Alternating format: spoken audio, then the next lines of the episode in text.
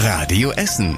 Der Tag in fünf Minuten. Am Donnerstag, den 23. November 2023. Ich bin Tobi Bitter. Schön, dass ihr wieder mit dabei seid.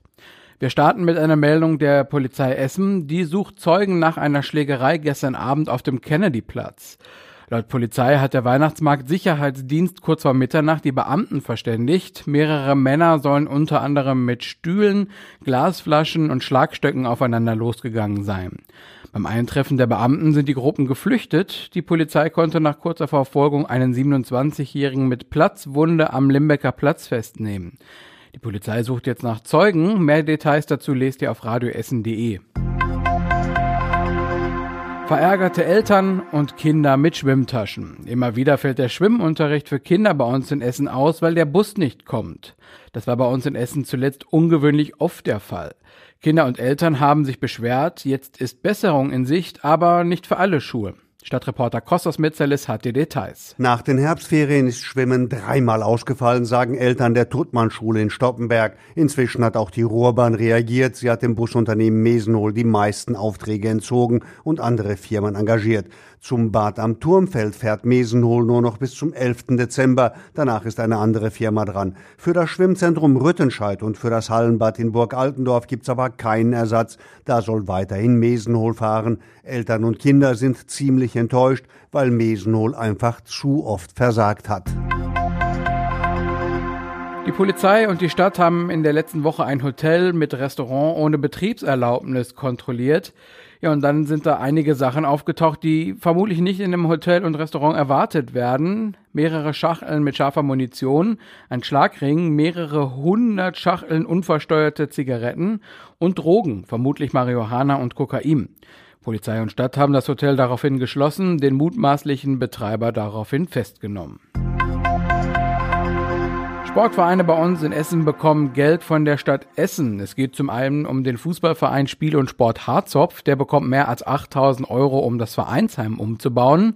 Und die Kettwiger Tennisgesellschaft bekommt knapp 10.000 Euro für eine neue Heizung. Das Geld bekommen die Vereine von der Stadt Essen. Die möchte die vereinseigenen Sportstätten bei uns in der Stadt fördern. Polizei Essen ist jetzt auf WhatsApp unterwegs, schon seit gut mehr als einer Woche mit einem WhatsApp-Kanal. Da postet die Behörde unter anderem Infos zu Fahndungen und aktuellen Einsätzen. Jetzt ist der Kanal auch offiziell bestätigt, hat das blaue Häkchen bekommen und damit ist die Polizei Essen die erste deutsche Polizeibehörde mit einem WhatsApp-Kanal.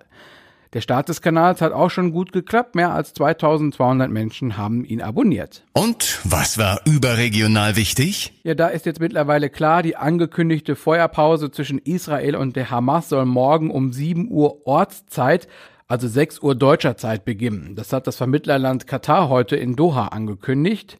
Damit greift auch der Austausch von Geiseln und Gefangenen. Zoe Tassovali hat für uns die Einzelheiten. Maximal zehn Tage sollen die Waffen ruhen. Damit gibt es auch etwas Hoffnung für die Menschen im Gazastreifen. Hilfsorganisationen wollen die Waffenpause nutzen, um dringend benötigte Hilfsgüter zu verteilen. Essen, Wasser und Medikamente sind sehr knapp, ärztliche Behandlungen kaum oder überhaupt nicht möglich.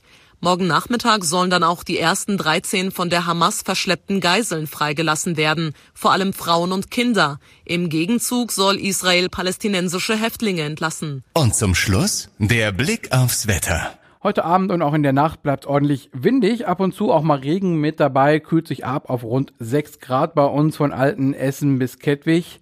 Morgen erwartet uns dann wieder windiges und wechselhaftes Wetter mit einzelnen Regen- und Graupelschauern. Die Temperaturen steigen dann auf maximal 8 Grad. Ja, und soweit die wichtigsten Nachrichten hier bei uns aus Essen und der Welt. Die nächsten Nachrichten aus Essen hört ihr morgen früh wieder in der Radio Essen Frühschicht ab 6. Bis dahin wünsche ich euch noch einen schönen Abend. Macht's gut. Das war der Tag in fünf Minuten. Diesen und alle weiteren Radio Essen Podcasts findet ihr auf radioessen.de und überall da, wo es Podcasts gibt.